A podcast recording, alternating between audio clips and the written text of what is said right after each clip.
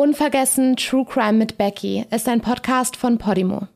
Wenn du mehr von diesem Podcast hören möchtest, findest du weitere exklusive Folgen in der Podcast-App Podimo.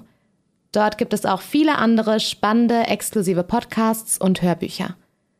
Einfach unter go.podimo.com slash unvergessen anmelden und loshören.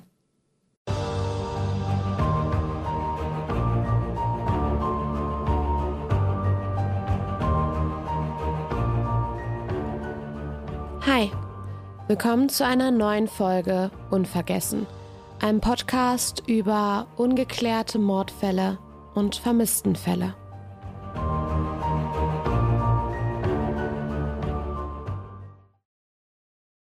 Das Leben von Kirsty Marianne Bentley begann alles andere als einfach.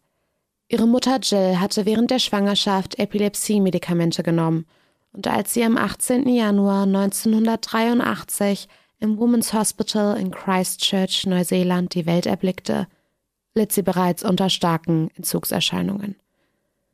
Sie hörte plötzlich auf zu atmen. Direkt musste das kleine Mädchen um ihr Leben kämpfen. Doch zur Erleichterung aller gewann sie diesen Kampf.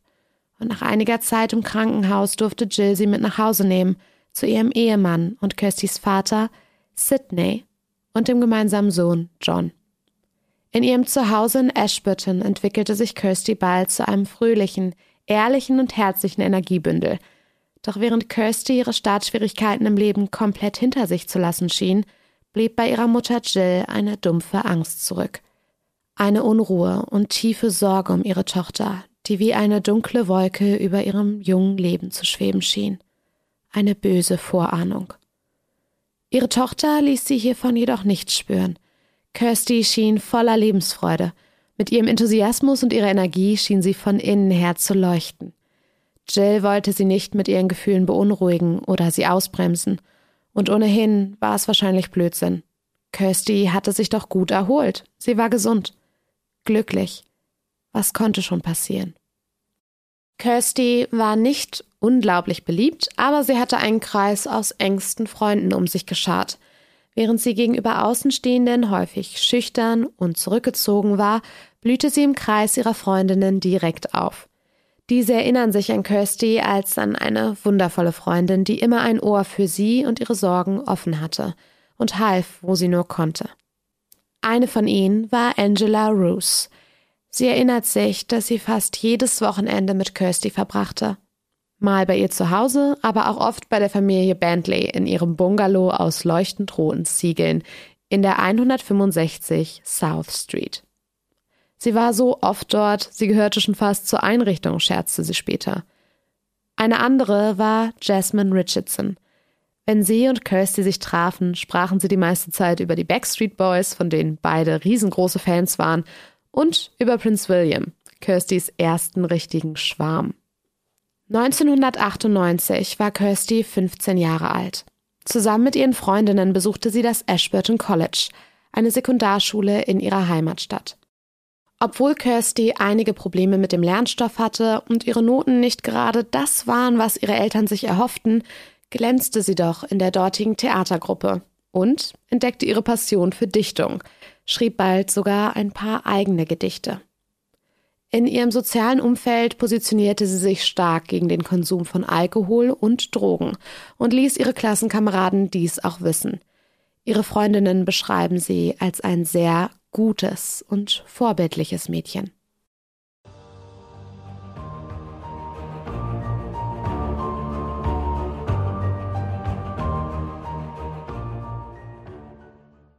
Donnerstag, der 31. Dezember 1998, war ein sehr heißer Tag in Ashburton, Neuseeland. Die Sonne knallte vom Himmel und gegen Mittag sollten die Temperaturen an die 34 Grad erreichen. John hatte schon früh am Morgen das Haus verlassen, um zu seinem Ferienjob, zum Erdbeerpflücken, pünktlich zu sein. Kirstys großer Bruder war mit seinen 19 Jahren bereits auf dem College. Er hatte an der University of Canterbury seinen Bachelor of Science begonnen und war hierbei auch sehr erfolgreich. John war schon immer etwas introvertierter gewesen als seine Schwester. Nerdy, wie manche sagen würden. In den Semesterferien war er aus Christchurch, wo er während des Semesters lebte, zurück nach Ashburton gekommen und verbrachte hier die meiste Zeit in seinem abgedunkelten Zimmer. Die beiden hatten nicht die beste Beziehung zueinander, obwohl John später sagte, dass Kirsty ihm gegenüber etwas aufgeschlossener geworden war, nachdem er sich an der Universität eingeschrieben hatte. Sie hatte ihren Bruder immer als peinlich empfunden. Er hatte immer sehr gute Noten gehabt. Insgeheim glaubte er, dass Kirsty eifersüchtig auf seine Intelligenz war. Doch entsprach er mit seinen schwarz gefärbten langen Haaren und seiner Vorliebe für Metalmusik und Computerspiele keinesfalls dem, was seine kleine Schwester und ihre Freunde für cool hielten. Kirsty hatte, so John, in der Schule immer angestrebt, ein Teil der coolen Kids zu sein, und er stellte hierbei während seiner Zeit auf der Schule eher ein Hindernis dar. Doch einen Bruder zu haben, der bereits auf der Uni war, das war natürlich etwas anderes. Die Streitereien zwischen den beiden waren in dieser Zeit wohl nicht vollends aus der Welt geschafft, doch kam es immer seltener zu Auseinandersetzungen zwischen den Geschwistern. Wie gesagt, John hatte an diesem Donnerstag das Haus schon früh verlassen.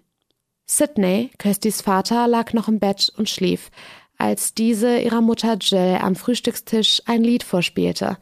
Es war ein Love-Song, von dem Kirsty der Meinung war, dass er ihre Gefühle für einen bestimmten jungen Mann perfekt wiedergab. Graham Offord, Kirsty und er hatten einen gemeinsamen Kurs zusammen gehabt. Und um den Teenager war es direkt geschehen. Vor kurzem waren die beiden eine feste Beziehung eingegangen und Kirsty war Feuer und Flamme.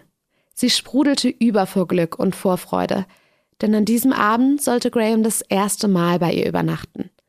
Ihre Eltern hatten ihn zum Abendessen eingeladen und nach einiger Diskussion hatten sie sich breitschlagen lassen, Graham auch über Nacht in ihrem Haus zu beherbergen. Während Sidney stark dagegen gewesen war, hatte Jill jedoch schnell erkannt, dass ihr kleines Mädchen langsam älter wurde und sie ihr bestimmte Freiheiten einräumen mussten. Und so strahlte Kirsty den ganzen Morgen, während sie ihrer Mutter von ihrem Freund vorschwärmte. Jill war ihre Vertraute in solchen Dingen. Doch einst war das anders gewesen. Zu ihrem Vater hatte Kirsty als Kind immer die engste Beziehung gehabt. Doch als sie in die Pubertät kam, veränderte sich diese Beziehung und wurde kälter und kälter, und schließlich vertraute sie ihrem Vater kaum noch etwas an. Jill machte sich schließlich gegen 9.30 Uhr fertig für die Arbeit, und auch Kirsty verließ das Haus. Sie wollte sich mit Freundin Lee Ann Jellyman an der örtlichen Bibliothek treffen. Bevor sie loslief, musste ihre Mutter ihr jedoch noch mit ihrem Outfit für den Tag helfen. Kirsty trug ein schwarzes Tanktop, dazu schwarze Schuhe und einen blauen Wickelrock mit weißen Schmetterlingen darauf, von dem sie meinte, dass er zu viel Haut zeigte. Ihre Mutter half ihr noch schnell mit einer Sicherheitsnadel aus, dann verabschiedeten sie sich und Kirsty machte sich auf den Weg zu ihrem Treffen. Sie und Leanne gingen gemeinsam shoppen und eine Überwachungskameraaufnahme zeigt die beiden beim Betreten eines Ladens mit dem Namen The Warehouse, in welchem sie einen Teddy kaufen wollten. Im Anschluss gingen sie zum Mittagessen zu McDonald's und holten sich dann bei KFC einen Shake. Gegen 14.30 Uhr war ihre Shoppingtour offiziell beendet und Lee Anns Schwester holte die beiden Mädchen mit dem Auto aus der Stadt ab. Kirsty wurde direkt vor dem Haus von ihr abgesetzt. Kaum durch die Tür gekommen, traf sie auf ihren Bruder John, der bereits gegen Mittag nach Hause gekommen war.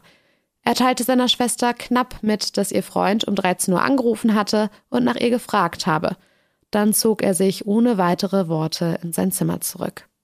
Kirsty rannte direkt zum Telefon und wählte Grahams Nummer. Die Telefondaten zeigen einen ausgehenden Anruf um 14.38 Uhr. Doch niemand nahm ab. Sie hinterließ eine Nachricht auf dem Anrufbeantworter und bat Graham um einen Rückruf. Dann entschloss sie sich, wie so oft, wenn sie sich die Zeit vertreiben wollte, den Hund der Familie, eine schwarze Labradorhündin mit dem Namen Abby, eine Runde auszuführen. Ihr Bruder John sollte später sagen, dass er nicht gehört hatte, wann Kirsty das Haus verließ. Auf ihrem Weg durch die Nachbarschaft will eine Nachbarin sie noch gesehen und ihr zugewunken haben. Da war es 15.05 Uhr. Um halb fünf am Nachmittag klingelte erneut das Telefon im Hause Bentley. John schleppte sich genervt aus seinem Zimmer und nahm den Hörer ab, nachdem seine Schwester es offenbar nicht für nötig gehalten hatte, abzunehmen. Es war Graham. Schon wieder. Er wollte mit Kirsty sprechen. John rief nach seiner Schwester. Keine Antwort. Er sah in ihr Zimmer, schaute ins Wohnzimmer. Keine Kirsty. Sie war nicht zu Hause. Hatte sie nicht mit Abby rausgehen wollen? Auch die Hündin war nirgendwo zu finden, aber das musste Stunden her sein. Wann war sie losgegangen? Wieso war sie noch nicht zurück? Als Jill eine Dreiviertelstunde später von der Arbeit nach Hause kam, kam ihr John schon auf der Einfahrt entgegen. Wo zur Hölle ist Kirsty? rief er ihr entgegen. Sofort war sie wieder da. Die dunkle Wolke. Die böse Vorahnung, die Jill seit Kirstys Geburt verfolgt hatte. Sie rannte an ihrem Sohn vorbei, in das Zimmer ihrer Tochter. Es war leer. Auf dem Bett stapelten sich die Einkaufstüten vom Vormittag. Die Kuscheltiere saßen alle in einer Reihe. Die Stille war drückend. Und Kirsty war weg. Nicht nur aus dem Haus, nicht nur kurz, um mit dem Hund zu gehen. Sie war weg. Für immer. Das spürte Jill sofort.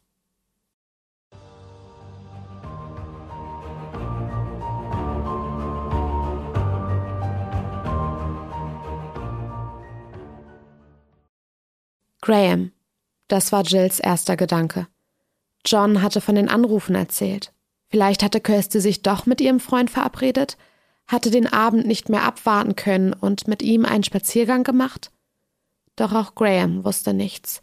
Er hatte den ganzen Tag noch nichts von Kirsty gehört, außer ihrer Nachricht auf seinem Anrufbeantworter. Also machte Jill sich schließlich auf den Weg zu Kirstys üblicher Route für ihre Spaziergänge mit Abby am Ashburton River entlang. Vielleicht waren sie eine lange Runde gegangen, vielleicht hatte Kirsty hierbei ein paar Freunde getroffen und sie saßen noch irgendwo gemeinsam auf einer Bank und unterhielten sich. Aber vielleicht war auch etwas Schlimmes passiert, etwas Furchtbares. Das, wovor Jill sich seit 15 Jahren fürchtete. Die Gedanken schwirrten in ihrem Kopf, und nach kürzester Zeit musste sie umkehren und zum Haus zurückgehen. Die Angst machte sie verrückt. Sie und John entschieden sich, einen Moment zu Hause auszuharren und zu warten, bis Sidney nach Hause kam. Vielleicht würde Kirsty ohnehin jede Sekunde durch die Tür kommen und sich wundern, wieso alle so einen Aufstand machten. Kurz vor 18 Uhr hielt John die Anspannung nicht mehr aus und verließ das Haus erneut, um die Route nach Kirsty abzusuchen. Kurz darauf kam Vater Sidney nach Hause.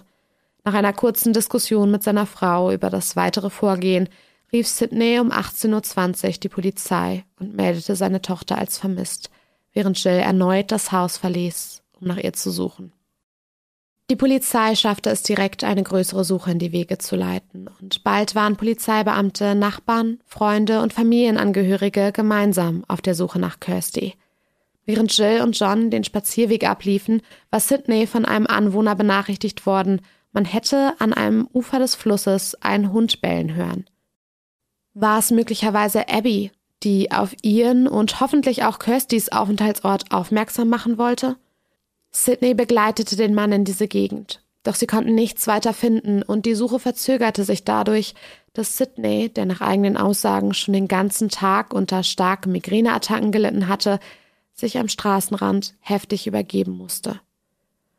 Obwohl John gegen 20 Uhr von seinem Vater von der Suche abgezogen und nach Hause geschickt wurde, schloss er sich später am Abend noch einmal mit seinem Onkel einem Suchtrupp an, der bis nach Mitternacht aktiv nach seiner Schwester suchte. Sidney sagte später, dass auch er sich noch einmal auf die Suche gemacht hatte, dieses Mal jedoch allein. Er sagte später, er wäre selbst noch einmal einige Orte in der Gegend abgefahren und hätte sich dann am Wakuni Beach, circa 15 Minuten entfernt, noch einmal nach seiner Tochter umgesehen, bevor er gegen Mitternacht wieder nach Hause zurückkehrte. Die ganze Nacht hindurch suchten Polizei und Helfer weiter nach Kirsty, schrien nach ihr und nach Hündin Abby. Doch es kam keine Antwort. Keine Hinweise auf ihren Verbleib konnten gefunden werden. Am nächsten Morgen um 8 Uhr in der Früh begann eine neue, groß angelegte Suche nach Kirsty, geleitet von der Polizei. Nur zwei Stunden später ein entscheidender Durchbruch. Abby. Ein Mann mit dem Namen Dave Saunders hatte die Hündin auf einer kleinen Lichtung unweit des Ashburton Rivers in der Nähe vom Robilliard Park gefunden. Sie war mit einer Leine an einen Baum gebunden worden. Es war reiner Zufall. Obwohl die Sucher immer wieder den Namen der Hündin gerufen hatten, sogar in unmittelbarer Nähe des Fundortes, hatte man sie nicht bellen hören. Auch jetzt, als Dave sich ihr langsam näherte, blieb sie stumm. Sie wedelte nicht mit dem Schwanz, stand nicht auf. Sie sah traurig aus, sagt Dave. Erst als sie den Namen Kirsty hörte, regte sich etwas. Ihre Ohren stellten sich auf. Sie sah ihn aufmerksam an. Sofort suchte man die umliegende Umgebung ab. Wenn Abby hier war, dann konnte Kirsty doch auch nicht weit weg sein. Circa 30 Meter entfernt von Abby wurde dann ein Paar Unterwäsche und eine Boxershorts gefunden. Jill bestätigte später, dass es sich hierbei um Kirstys Kleidungsstücke handelte, doch außer diesen konnte zunächst nichts weiter gefunden werden. Über die nächsten 16 Tage wurde die Suche nach Kirsty weiter fortgeführt. Verzweifelt suchten Polizisten, Freiwillige und ihre Familie nach der 15-Jährigen. Was war mit ihr geschehen? Niemals hätte sie Abby einfach so irgendwo zurückgelassen. Zunächst suchte man nur in Ashburton. Schließlich wurde die Suche dann jedoch immer weiter ausgeweitet und man suchte bald auch in Canterbury und Umgebung nach Hinweisen auf Kirstys Verbleib. Sogar aus der New Zealand Army, der Armee, wurden schließlich Kräfte zur Suche nach Kirsty hinzugezogen. Schon am 6. Januar, nicht einmal eine Woche nach ihrem Verschwinden, hatte man Kirstys Familie gebeten, ihr Haus zu verlassen und hatte sie vorerst in einem Motel untergebracht. Man wollte seitens der Ermittler keine Möglichkeiten ausschließen und hatte sich entschlossen, das Haus der Familie forensisch zu untersuchen. Neue Erkenntnisse konnte man hier jedoch nicht erzielen. Auch Nachbarn und Anwohner aus der Gegend wurden befragt, ob und wann sie Kirsty an diesem Tag gesehen hatten. Direkt meldeten sich mehrere Leute bei der Polizei und machten Aussagen, doch schon hier stieß man seitens der Polizei auf ein Problem.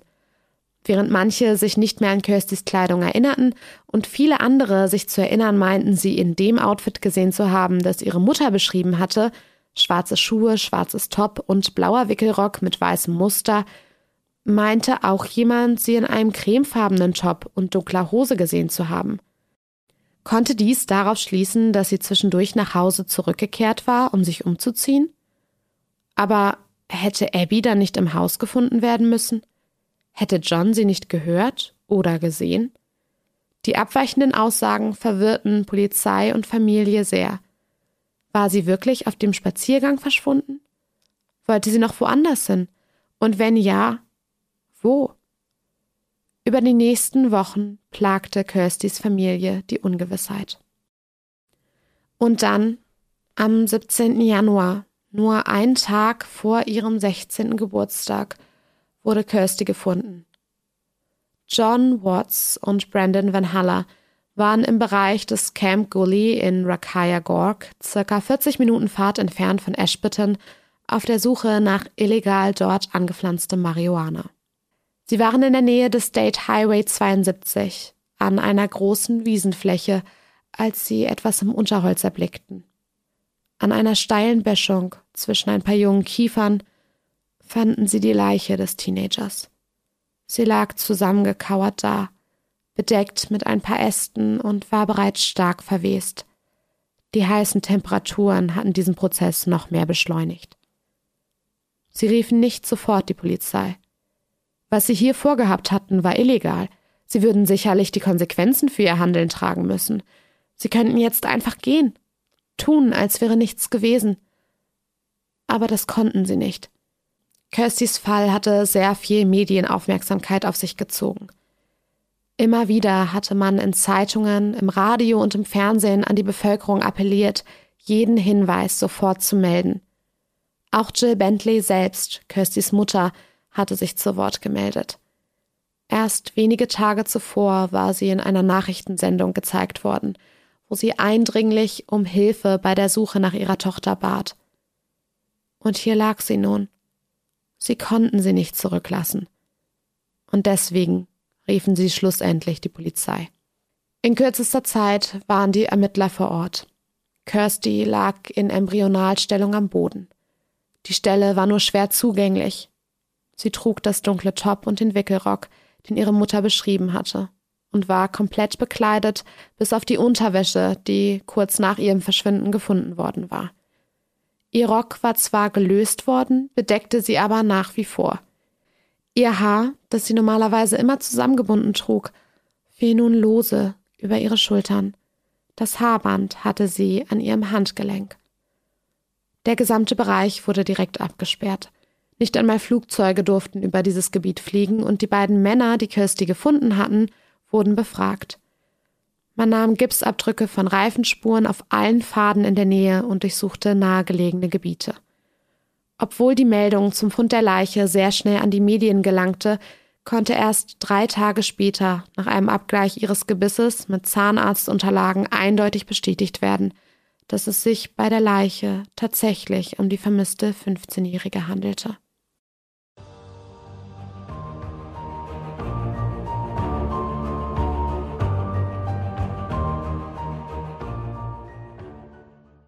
Die Obduktion wurde im Christchurch Hospital vorgenommen. Aufgrund der starken Verwesung der Leiche konnte die Todesursache nur schwer festgemacht werden. Der Pathologe konnte schließlich feststellen, dass Kirsty an stumpfer Gewalteinwirkung auf die rechte Seite ihres Hinterkopfes verstorben war.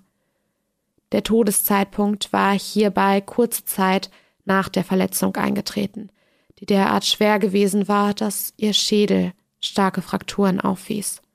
Ob es nur ein oder mehrere Schläge auf ihren Schädel gegeben hatte, konnte nicht zweifelsfrei festgestellt werden. Gleiches galt für sexuellen Missbrauch. Aufgrund ihres Mageninhaltes und des vorangeschrittenen Verwesungsprozesses ging man weiterhin davon aus, dass Kirsty nicht lange festgehalten worden war, sondern kurze Zeit nach ihrem Verschwinden attackiert wurde.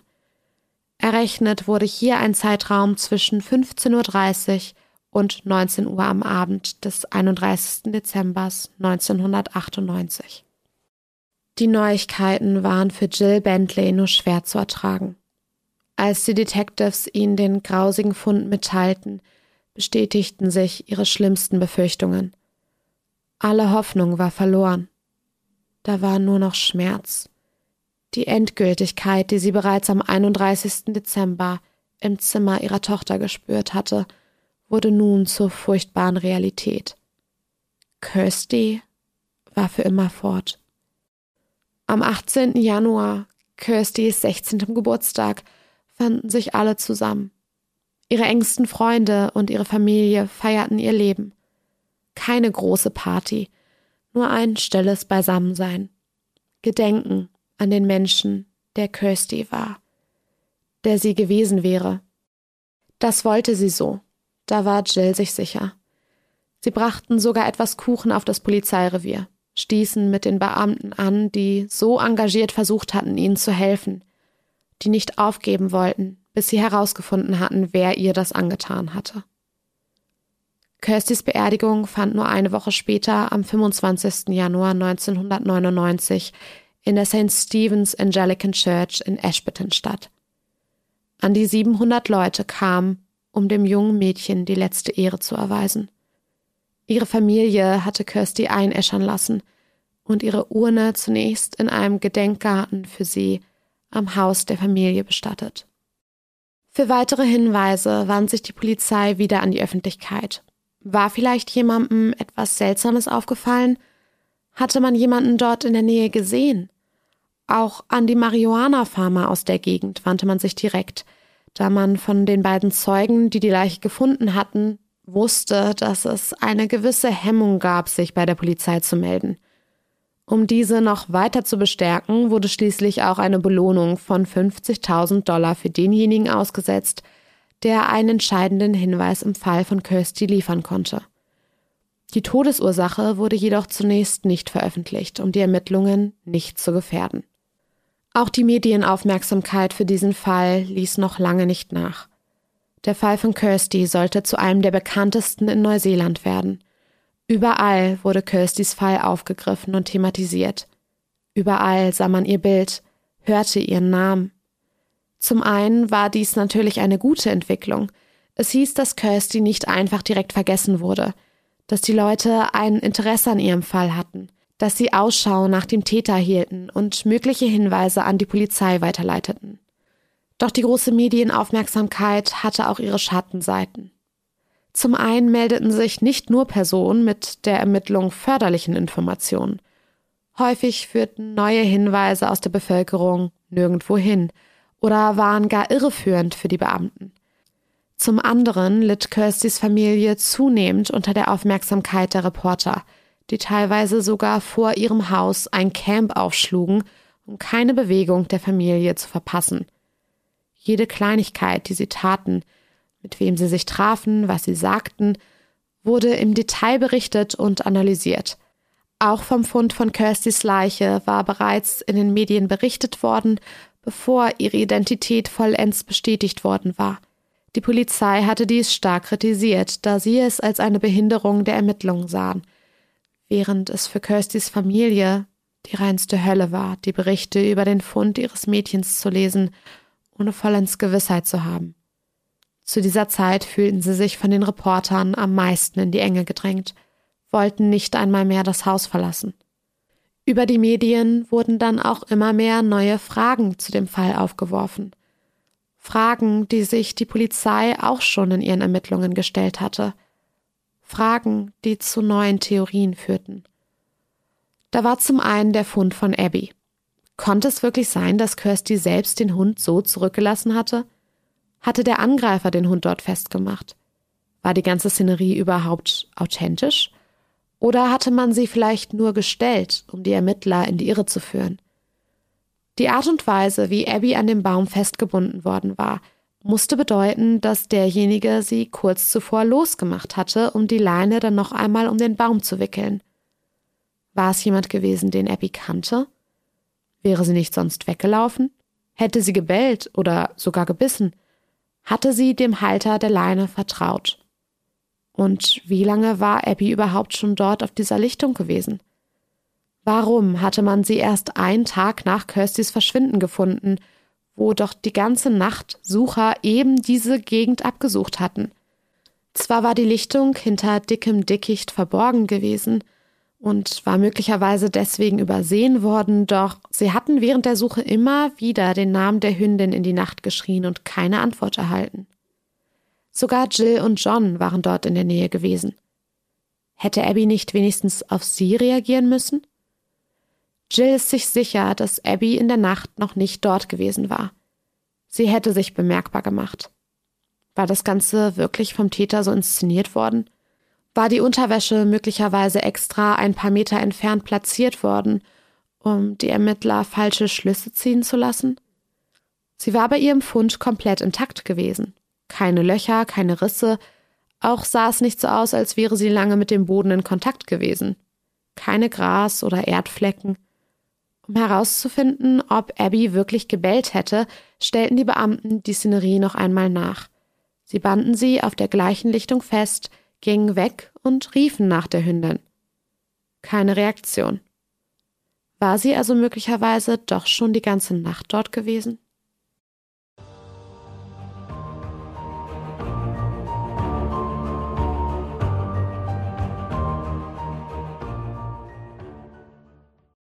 Zu dem Rätsel um die Labrador-Hündin Abby kam hinzu, dass die Ermittler nicht sicher sagen konnten, wann genau Kirsty attackiert wurde. Um 14.38 Uhr hatte sie versucht, Graham zu erreichen. Wenig später hatte sie das Haus verlassen und eine Nachbarin gegrüßt. Um 15.05 Uhr. So weit, so gut. Aber die Polizei hatte später noch einen anderen Anhaltspunkt bekommen. Die Aussage einer Frau aus der Nachbarschaft, die Kirsty gesehen haben will. Ihr Name war Anita White und sie arbeitete im Beach Road Store in Ashburton – wo sie am Nachmittag des 31. Dezember 1998 auch Kirsty bedient haben will. Sie meinte sich dunkel daran zu erinnern, dass Kirsty am Nachmittag in den Laden gekommen war, um ein Päckchen Süßigkeiten für 50 Cent zu kaufen. Die genaue Uhrzeit fiel ihr nicht mehr ein, und auch bei ihren Aussagen zu Kirstys Kleidung an diesem Nachmittag wurden die Ermittler stutzig. Sie war der Meinung, Kirsty hätte einen schwarzen Cardigan und ein weißes T-Shirt getragen. Ob sie Abby dabei hatte, konnte Anita auch nicht genau sagen. Hatte sich Kirsty möglicherweise zum Spazierengehen mit Abby noch einmal umgezogen? Aber sie war doch in der Kleidung gefunden worden, die ihre Mutter und andere Zeugen beschrieben hatten. In ihrem schwarzen Top und dem Wickelrock. Es war nicht ungewöhnlich, dass Zeugen sich an so kleine Details nicht genau erinnern konnten. Mehrere Zeugen hatten abweichende Aussagen zu Kirstys Kleidung an diesem Tag getätigt. Doch wann genau war sie in dem Laden gewesen? War Anita möglicherweise die letzte, die Kirsty gesehen hatte, bevor sie auf ihren Angreifer traf? Die Kasse zeigte einen Verkauf für 50 Cent an diesem Tag um 15.50 Uhr. Wenn es wirklich Kirsty war, die diesen Einkauf getätigt hatte, musste das heißen, dass sie erst später am Nachmittag auf ihren Angreifer traf. War Abby zu diesem Zeitpunkt noch bei ihr? Wie war sie auf die Lichtung gekommen? Über die Zeit kamen immer mehr düstere Theorien auf. Ein furchtbarer Verdacht. Obwohl die Polizei eine Zeit lang Hunderte von Leuten auf ihrer Liste der Verdächtigen hatten, bekamen zwei von ihnen besonders viel Medienaufmerksamkeit. Sidney und John. Kirstys Vater und ihr Bruder.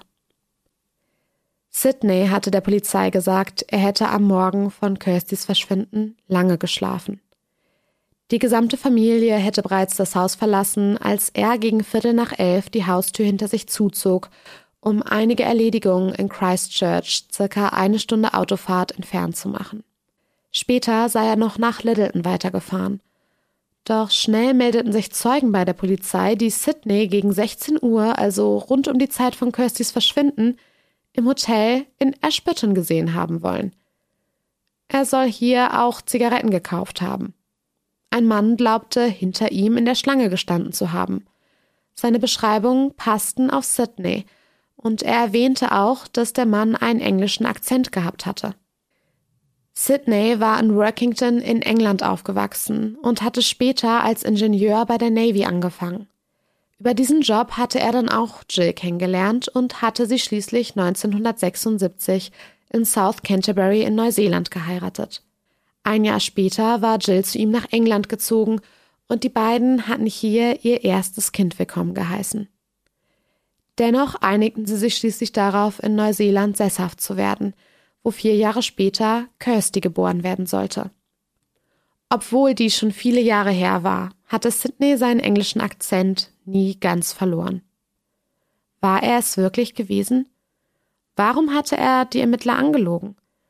Ein Kassenzettel des Shops schien den Kauf der beschriebenen Zigaretten um diese Uhrzeit ebenfalls zu bestätigen. Und dies waren keinesfalls die einzigen Zeugenaussagen, die zu suggerieren schienen, dass der 47-Jährige die Ermittler angelogen hatte. Mehrere Leute meldeten der Polizei einen Wagen, der Sitz ähnelte, in der Gegend gesehen zu haben. Eine dieser Aussagen war von einer Dame, die an einer Tankstelle zwischen Ashburton und Rackay Gork arbeitete, wo Kirstys Leiche gefunden worden war. Sie meinte, den Wagen dort gegen 17 Uhr gesehen zu haben. Auch dies passt in den Zeitraum, auf den die Polizei das Verbrechen schätzte. Diese Aussage war so belastend, dass Sidney sogar selbst versucht haben soll, zu dieser Frau telefonischen Kontakt aufzunehmen, doch sie weigerte sich, mit ihm zu sprechen. Auch seine Reaktion auf die Nachricht, dass die Leiche von Kirsty gefunden worden war, war den Ermittlern seltsam vorgekommen. Während Jill bei den Worten der Beamten den Boden unter den Füßen verlor und weinend zusammenbrach, stellte Sidney Fragen. Wie war sie gefunden worden? Und wo? War es Zufall gewesen? Oder hatte jemand etwas gesehen? Den Täter, wie er sie dort zurückließ? Ihn? Doch welchen Grund hätte Sidney gehabt, seiner Tochter etwas anzutun? Nun, Sidney war nach Aussagen der Familienangehörigen und Freunden der Familie nicht gerade das, was man einen Vorzeigevater nennen konnte. Seit Jahren hatte er ein Alkoholproblem, hatte sich sogar vor einigen Jahren den anonymen Alkoholikern angeschlossen und einen Entzug im Hammer Springs Health Center begonnen. Doch nichts schien ihm langfristig helfen zu können. Wenn Sidney getrunken hatte, sagt Jill, konnte er bösartig und aggressiv werden. Manchmal schrie er stundenlang. Es war unangenehm, in seiner Nähe zu sein, wenn er so war. Aber darüber ging es nach Aussagen von Jill und John sowie von Freundinnen von Kirsty, die seine Tiraden oftmals mitbekamen, nicht hinaus. Handgreiflich wurde er nie. Dennoch sorgte seine Alkoholsucht dafür, dass sich Sidney immer weiter von seiner Ehefrau und seinen Kindern entfernte. Die einst enge Beziehung, die er zu Kirsty gehabt hatte, erkaltete immer mehr. Sie wollte immer weniger mit ihrem Vater zu tun haben, und auch John, der meist den Großteil der Aggression seines Vaters zu spüren bekam, zog sich immer mehr in sein Zimmer zurück. Auch die Ehe zwischen Jill und Sidney litt stark. Jill sollte später sagen, dass sie und ihr Ehemann nicht mehr wirklich eine Beziehung miteinander führten, aber sie waren routiniert in ihrem Tagesablauf und obwohl sie viel Negatives über Sidneys Verhalten anmerken konnte, sagte sie doch, dass er immer bemüht war, die Familie zu versorgen. Seine impulsive Art bekam jedoch bald nicht nur Sidneys Familienangehörige, sondern auch die Polizeibeamten zu spüren. So hatte Sidney bereits bei der Durchsuchung des Hauses lautstark seinen Unmut geäußert, und als ein Beamter ihn dann nach den Schlüsseln für seinen Wagen fragte, um auch diesen routinemäßig abzusuchen, soll Sidney seinen Autoschlüssel nach ihm geworfen haben, bevor er davonstürmte. Die Wutausbrüche, die Zeugenaussagen, all das ließ Sidney in keinem besonders guten Licht bei den Ermittlern dastehen – und lange Zeit wurde er nicht als Verdächtiger ausgeschlossen. Dann, im Oktober 2000, änderte Sidney seine Version von den Geschehnissen am 31. Dezember 1998. Er sagte nun, er hätte sich den Kopf an einem Regal gestoßen und deswegen vergessen zu erwähnen, dass er bereits gegen 14.30 Uhr aus Christchurch nach Ashburton zurückgekehrt war und schon fast zu Hause angekommen war, als er sich entschied, zum Wakanui Beach abzubiegen, in der Hoffnung, sich dort von den Migräneanfällen erholen zu können, die ihn schon den ganzen Tag geplagt hatten. Zwei Jahre später, 2002, soll er dem Magazin The Press in einem Interview gestanden haben, dass er am Vortag von Kirstys Verschwinden wieder einmal zu viel getrunken hatte und nach Christchurch gefahren war, um sich Nachschub zu besorgen. Doch Sydney war, wie bereits erwähnt, nicht das einzige Familienmitglied im Fokus der Ermittlungen. Auch der damals 19-jährige John hatte widersprüchliche Aussagen über den Tag getätigt, an dem seine Schwester verschwand. So soll er verschiedene Aussagen dazu gemacht haben, ob und wie seine Schwester ihm mitgeteilt hatte, dass sie vorhatte, mit Abby spazieren zu gehen. Und obwohl sowohl John als auch seine Mutter gesagt hatten, dass seine Beziehung zu seiner Schwester nicht mehr so schlecht war wie früher, hatte Ermittler Greg Williams bald eine Theorie zu einem möglichen Tatablauf, in welchem Sidney und John als potenzielle Täter im Mittelpunkt standen. So mutmaßte er, dass John seine Schwester in einem Streit, möglicherweise versehentlich, umgebracht hatte, kurz nachdem sie mit Abby zu Hause angekommen war dass Sidney kurze Zeit später gegen 16 Uhr nach Hause zurückgekehrt war und sich entschlossen hatte, seinen Sohn zu schützen, wo er doch schon seine Tochter nicht zurückholen konnte. Gemeinsam sollen sie dann Kirstys Leiche in Sidneys Wagen geladen haben, der kurz darauf mit ihr davonfuhr, um sie zu verstecken. Einer der beiden hätte zudem Abby verschwinden lassen und sie dann an ihrem späteren Fundort angebunden. Die beiden hätten sich dann darauf geeinigt, dass Sidney erst später zu Hause ankommen würde. John spielte derweil den besorgten Bruder, um bei Jill keinen Verdacht zu erregen. Konnte es wirklich so gewesen sein? War Kirsty am Ende gar nicht von einem Fremden überfallen, sondern von ihrer eigenen Familie hintergangen worden? Ein später von der Polizei hinzugezogener, bereits in den Ruhestand gegangener Detective Inspector mit dem Namen Chuck Burton hatte durchaus den Eindruck, dass Kirsty von jemandem attackiert und getötet worden war, den sie kannte und dem sie vertraute. Er machte dies an der Art des Verbrechens fest und daran, wie Kirsty gefunden worden war. Während Sidney und John ihre Beteiligung an Kirstys Tod vehement abstritten, hörte sich Jill diese Theorie aufmerksam an, als die Ermittler sie zum ersten Mal mit ihrem Verdacht konfrontierten. Sie wollte nichts grundsätzlich ausschließen, wollte sich nicht abschotten von den verschiedenen Möglichkeiten, was mit ihrer Tochter geschehen sein könnte. Sie wollte die Wahrheit, auch wenn sie weh tat. Und dieser Verdacht, dieser mögliche Verrat ihrer eigenen Familie, der tat weh. Sehr. Doch sie zwang sich, sich damit auseinanderzusetzen, grübelte lange über das nach, was Ermittler Greg Williams ihr erzählt hatte, über das Bild, das er in ihren Gedanken gezeichnet hatte von dem, was an diesem Nachmittag Ende Dezember stattgefunden hatte. Nein, sie glaubte nicht, dass es möglich war.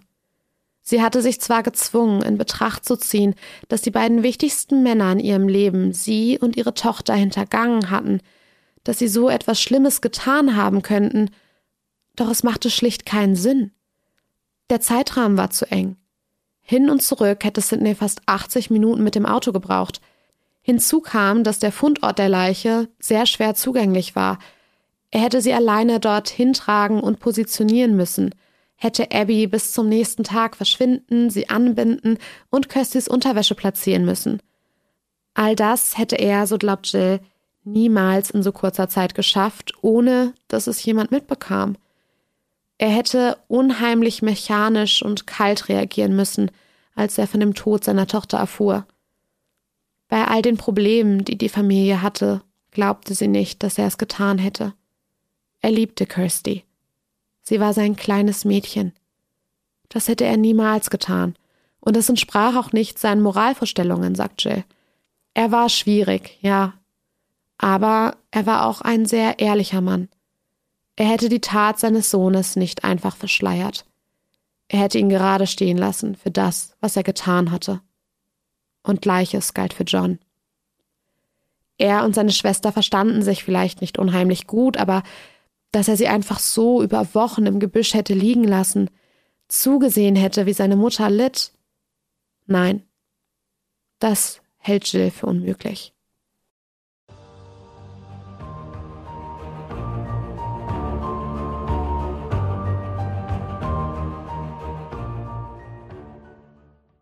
Aber wieso dann all diese seltsamen und widersprüchlichen Aussagen von Sid? Seine Familie glaubt heute, dass er sich einfach zu sehr für das schämte, was er an diesem Tag getan hatte. Vielleicht war er wieder trinken gewesen. Vielleicht schämte er sich für etwas, das auf seinem Ausflug im Hotel oder am Strand passiert war. Er war ein stolzer Mann. Aber das, das hätte er nie getan. Da sind sie sich einig. Doch neben Sidney und John gab es auch noch andere Verdächtige, die die Polizei sich genauer ansehen musste. Obwohl im Laufe der Ermittlungen mehrere hundert Personen verdächtigt wurden, konnte dieser Kreis zu manchen Zeitpunkten sogar auf kleinere Gruppen an die 20 Personen runtergeschraubt werden. Einer von diesen Verdächtigen war Russell John Tooley.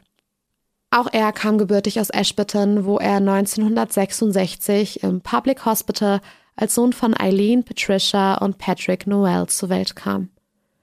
Obwohl er zunächst erfolgreich in seiner Anstellung als Mechaniker bei einem örtlichen Traktorhersteller war und Bekannte und Freunde aus dieser Zeit ihn als ausgeglichen und angenehm beschreiben, nahm Tullys Werdegang 2002 eine Wendung.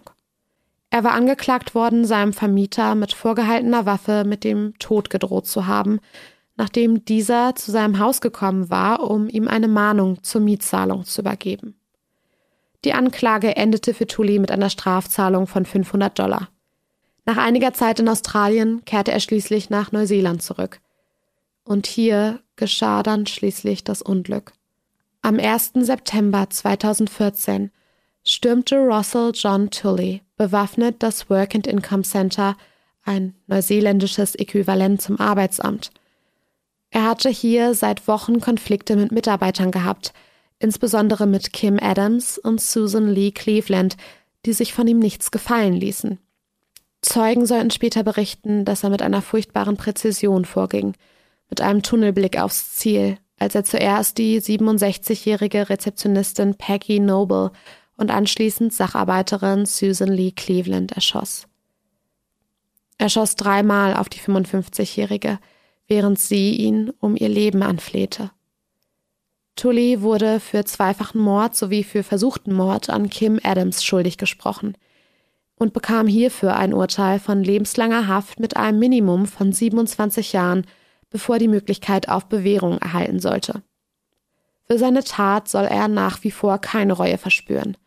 Er arbeitet immer noch daran, einen Einspruch gegen sein Urteil durchzubekommen.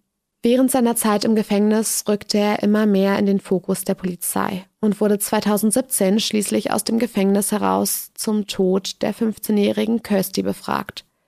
Er hatte in den frühen 1990er Jahren gegenüber von den Bentleys gelebt und seine bösartige und kaltblütige Vorgehensweise bei den Morden im Work and Income Center machten ihn für die Polizei zu einem potenziellen Verdächtigen – Außerdem war bekannt, dass er häufig in der Nähe des Leichenfundortes gekämmt hatte und dass er kurz nach dem Mord an der Teenagerin im Februar 1999 nach Australien ausgewandert war.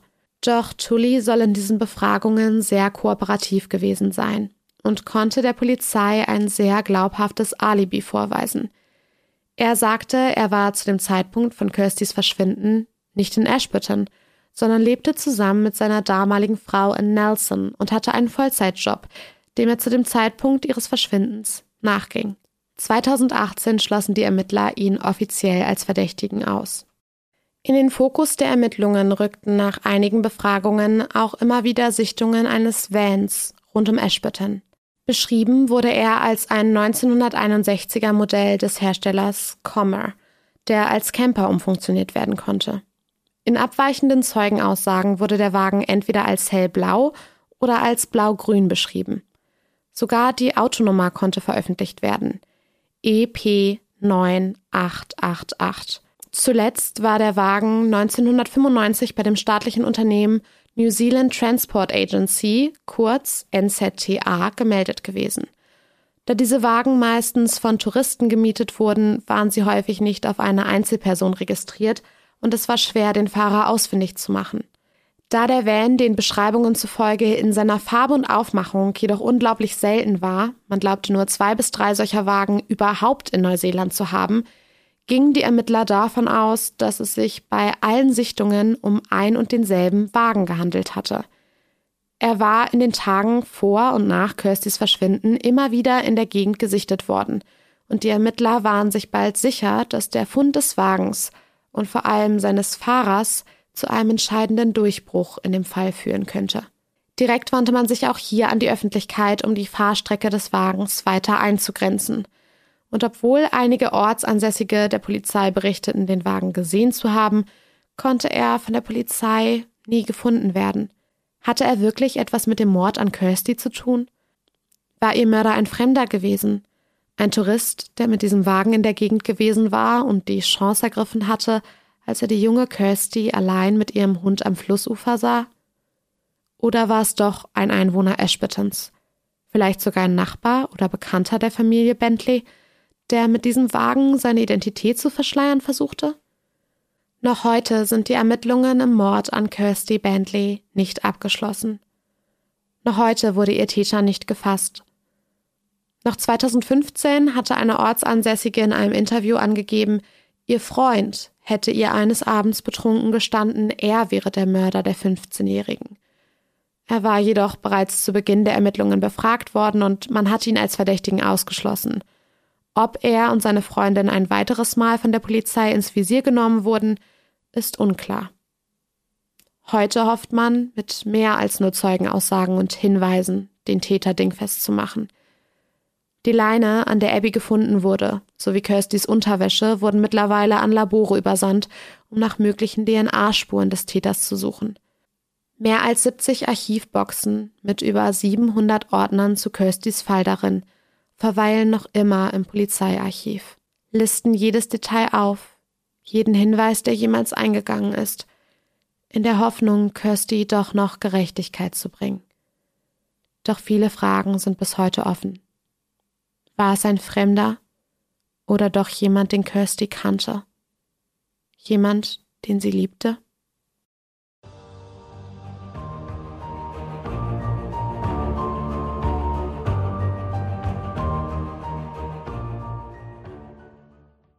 Sidney Bentley verstarb im Juni 2015 im Alter von 64 Jahren an einer Krebserkrankung, gegen die er jahrelang gekämpft hatte.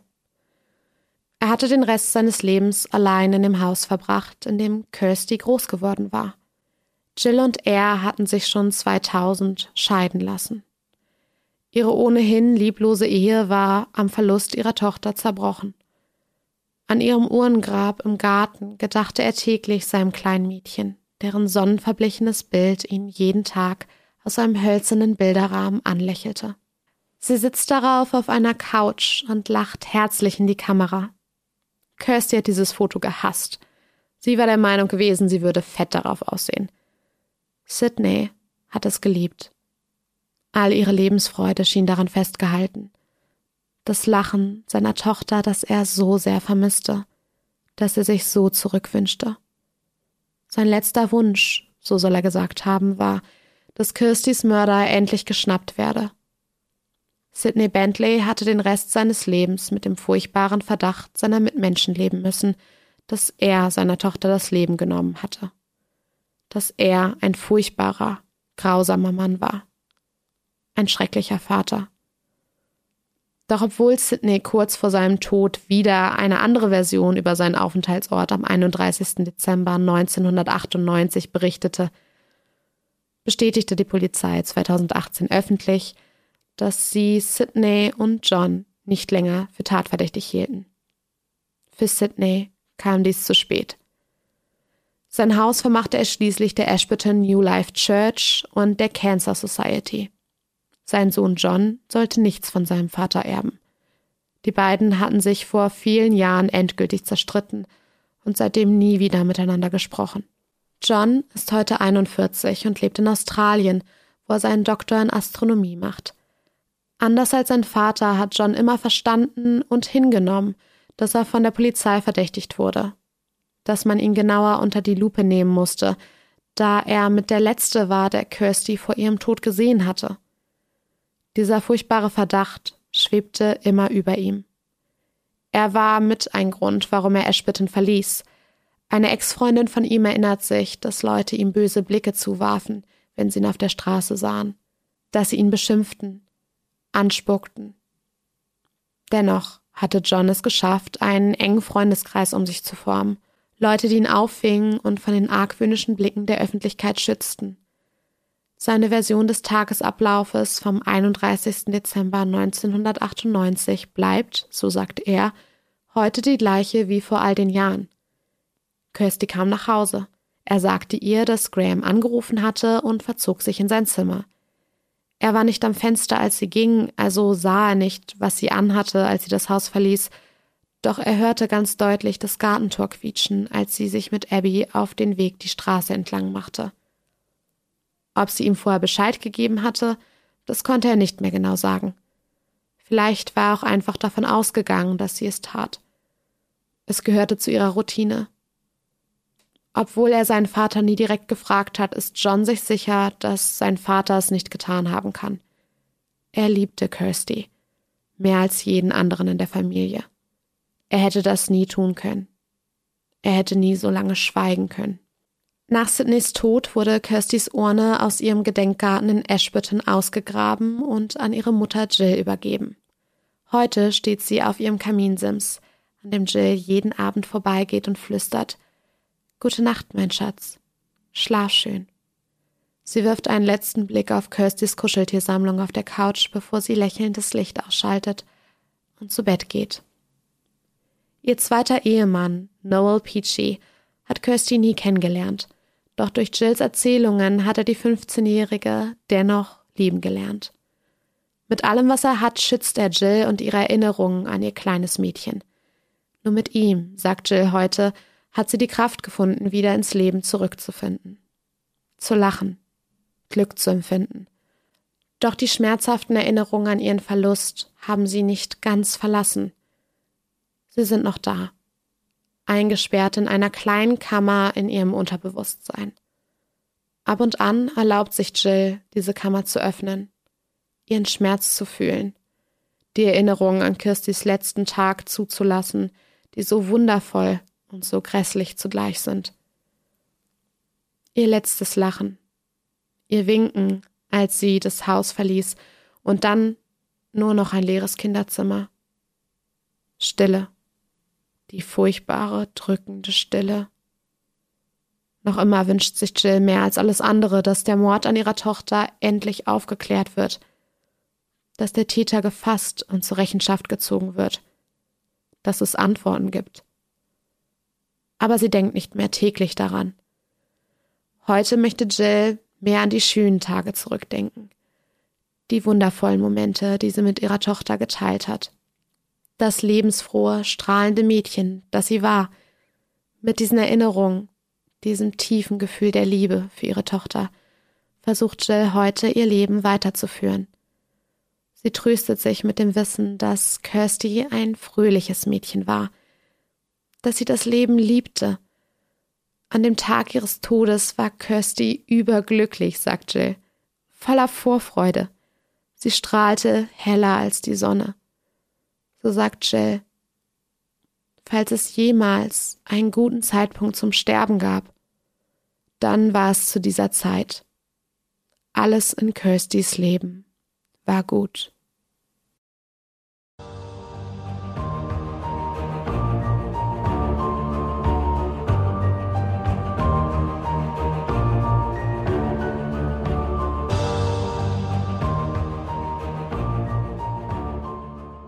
Unvergessen, True Crime mit Becky ist ein Podcast von Podimo. Wenn du mehr von diesem Podcast hören möchtest, findest du weitere exklusive Folgen in der Podcast-App Podimo. Dort gibt es auch viele andere spannende, exklusive Podcasts und Hörbücher. Du kannst das Probeabo jederzeit kündigen. Um deine Anmeldung abzuschließen, wirst du auf der Seite deine Bezahldaten hinterlegen müssen. Aber keine Sorge. Wenn du innerhalb der 30 Tage kündigst, zahlst du natürlich keinen Cent. Wenn du nach Ablauf deines Probeabos bei Podimo bleiben willst, zahlst du im Monat 4,99 Euro und bekommst weiterhin Zugriff auf alle exklusiven Podcasts und Hörbücher der App. Den Link go.podimo.com slash unvergessen findest du auch in den Show Notes.